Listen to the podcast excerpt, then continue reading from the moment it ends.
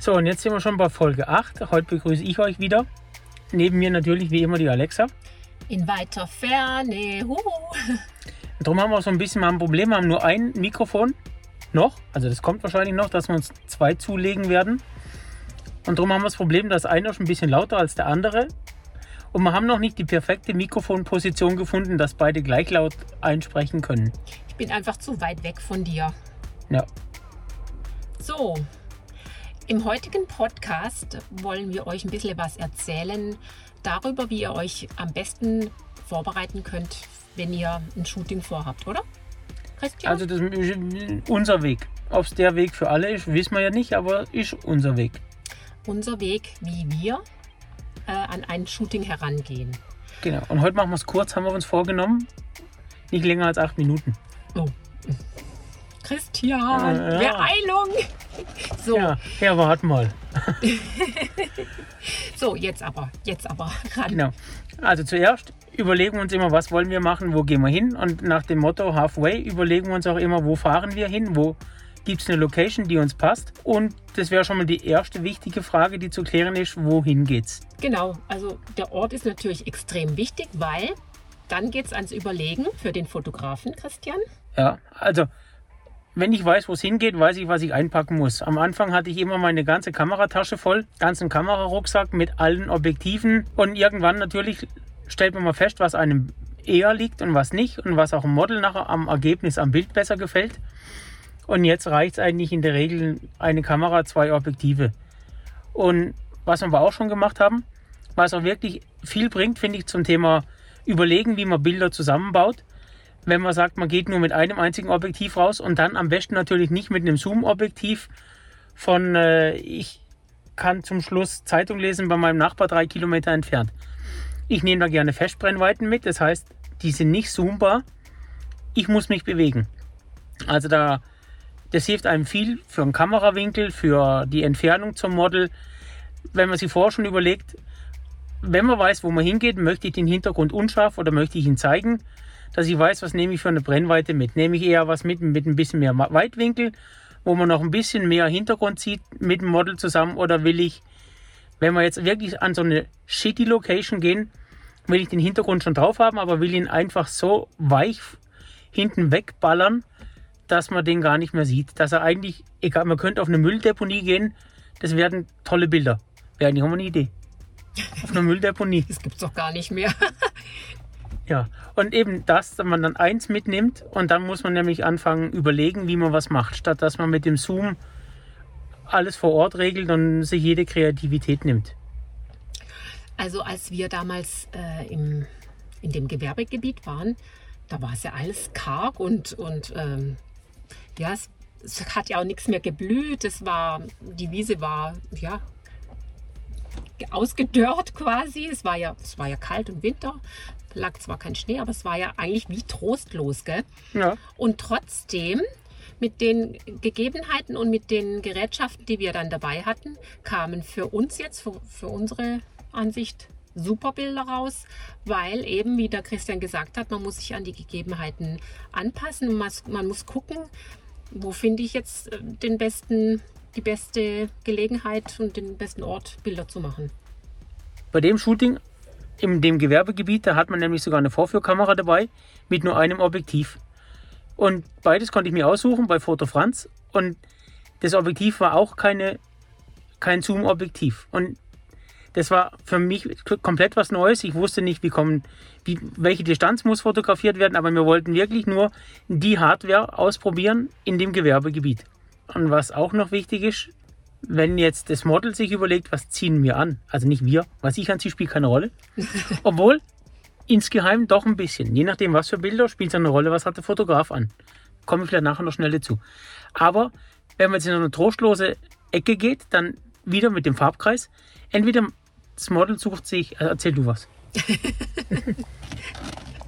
ja, du hast recht. Das Model ist ja auch noch ein bisschen wichtig, gell? Ähm, bevor ich zum Shooting gehe, ist ja die. Loki Übrigens kann aber auch eine Kuh ein Model sein. Ach ja. Ja, oder die hat mehr Likes als ich, gell? oder ein Pferd. Also zum Thema Model. Aber die muss ja auch gut aussehen. Ja, aber die muss sich nichts zum Anziehen aus, aussuchen.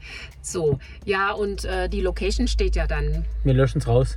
Die Kuh löschen wir. Also nochmal von vorne. Die Urlaub, wir haben doch keine Zeit. Ei, Was hast du? Also, wenn ich mich für ein Shooting vorbereite, dann steht ja die Location schon fest. Und je nachdem, was für Wetter draußen ist, muss ich mir natürlich überlegen, was ziehe ich an. Weil jetzt im Winter ist es wirklich sehr kalt und meistens kann man ja auch nicht ganz lang draußen bleiben, aber man muss sich trotzdem dick anziehen. Es darf aber trotzdem auch cool aussehen. Ähm, nicht zu vergessen das Make-up, weil da kriegt man dann auch gleich mal eine rote Nase, welche dann auch nicht gut aussieht. Also wirklich auch gut überlegen, was ziehe ich an. Und wir haben auch im letzten oder vorletzten Podcast darüber gesprochen, was es heißt, einen Farbkreis anzuwenden. Zu gucken, ähm, was sind die Komplementärfarben, also die gegensätzlichen Farben, welches passt sich, welche Farbe passt sich gut an in der Natur. Wenn du jetzt eine grüne Wiese hast, haben wir festgestellt, rot dagegen, etwas rot angezogenes ist der absolute Knaller. Im Winter, wenn alles weiß ist, fand ich jetzt auch rot extrem cool. Gell? Ja. Oder man macht es nämlich genau andersrum. Man sucht sich eine Farbe, die da extrem gut reinpasst. Wie damals an dem Shooting an der Wutach mit den goldbraunen Herbstblättern, wo du so eine goldene Jacke anhattest und eine dunkelrote Trainingshose von. Äh, Smilo Dogs. genau, Smilo Dogs. Da hat sogar der Besitzer von Smilo Dogs auf Like, auf, ein, äh, auf Gefällt mir gedrückt. Ja. Bei, bei Instagram. Das war übrigens cool. Das sind so Sachen, die findet man dann toll, wenn dann. Egal. Ich fand es extrem cool, dass der uns geliked hat. Ja, Muss ich jetzt echt mal loswerden. ja, ich auch. Das war so ein, so ein Highlight. Also klingt das wirklich doof wie so ein Kind, aber war so. Also Nein. Kevin Wolter, wer den mal googeln will, Kevin Wolter, großer, breiter Bodybuilder, dem gehört die Firma Smilo Dogs mit Flying Uwe zusammen. Und Kevin Wolter hat, auf, hat uns ein Herz gegeben für das Bild. Weil da war alles gut, da hat die Farbe gepasst, vom Outfit zur Farbe der Natur. Also das kam extrem gut an. Und das war, das war. Ich wusste, dass das zu diesen Blättern, also der Ort war bekannt für uns, ja. Ich, wir haben ihn beide gekannt. Ich habe einfach gedacht, ich, wir probieren das jetzt mal aus mit, mit diesen Farben von, von, Out, von dem Outfit. Und es kam mega rüber. Also es war wirklich, man soll sich ja nicht so sehr eigen loben, gell? Das Eigenlob ist ja nicht immer gerade das Beste, aber Aber Eigenlob stimmt. Ach stimmt, ja, ja, das wollte ich jetzt so nicht sagen. Oh. Super. Ja, und es kam also wirklich sehr cool raus. Also überlegt euch gut, was ihr anzieht, welche Farben ihr anzieht, weil wir finden, das ist extrem wichtig für coole Bilder. Also nicht, dass es uns immer ganz so gelingt, wie wir es vorhaben. Aber wenn man dann vor Ort ankommt und sieht, es passt nicht, dann muss man halt vielleicht dort die Location wechseln oder einen Schritt weiter gehen oder ein paar Mal ums Eck laufen. Und ja, ja. Oder man ändert halt die Kameraeinstellung so, dass der Hintergrund nicht mehr so eine Rolle spielt. Dann geht es auch wieder.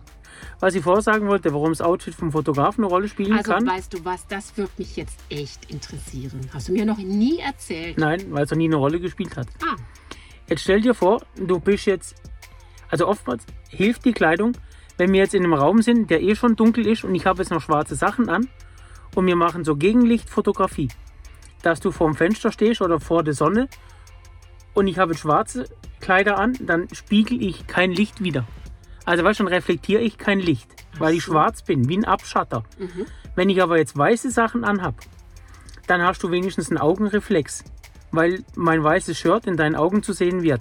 Weil ich werde angestrahlt von der Sonne und du stehst ja quasi zwischen Sonne und mir. ja. Und wenn ich dann ganz weiße Sachen an hätte, was ich ja nie habe, dann wärst du immer noch ein Stückchen heller, weil eine weiße Hauswand Ja. reflektiert Licht. Alles, was weiß ist, reflektiert Licht. Stellt euch mal ein Auto, dass nur das Auto das Licht reflektieren kann an euch. Und so wären weiße Sachen lichtreflektierender als schwarze Sachen. Gut, Christian, dann erwarte ich dich das nächste Mal in komplett weiß. In weiß. Weiß. Okay, Miami Weiß. ja, Das schneidest bitte raus. In weiß. weiß. Gut? Nee. Ich habe gar nichts in weiß. Ohne Scheiß. Wirklich Können wir nicht? Bettlaken umhängen. Oh ja, dann mach doch. Ja? Rot hätte ich. Ob das was nützt, das weiß ich nicht. Werden wir sehen. So, haben wir vielleicht die acht Minuten geschafft, Zielvorgabe, und wenn nicht, dann schneiden wir es einfach kurz. so, dann wären wir auch schon wieder fertig mit dem Podcast. Vielleicht haben wir mit acht Minuten eine Ziellandung getroffen oder nicht. Wir werden sehen. Und ich würde sagen, ihr sucht euch einen Fotopartner und geht raus und sucht euch euren Halfway und macht irgendwas.